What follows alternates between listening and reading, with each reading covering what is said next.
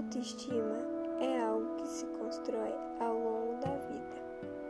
E nesse tempo você ganha mais confiança, se valoriza mais, aceita seu modo de ser, aceita seus pensamentos e sua aparência física. É se olhar no espelho e se valorizar, estar bem consigo mesma mas nem sempre estamos tão confiantes ou gostando muito da nossa aparência.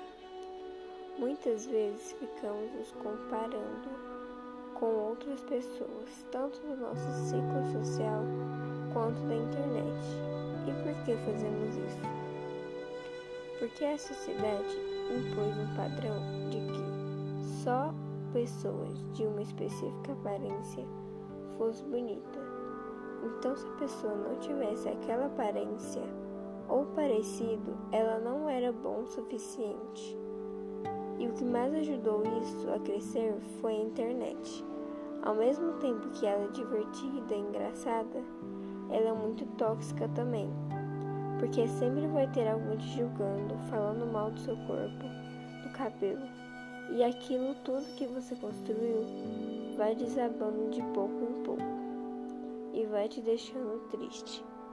E isso acontece com muitas pessoas, sendo elas altas, baixas, magras, gordas.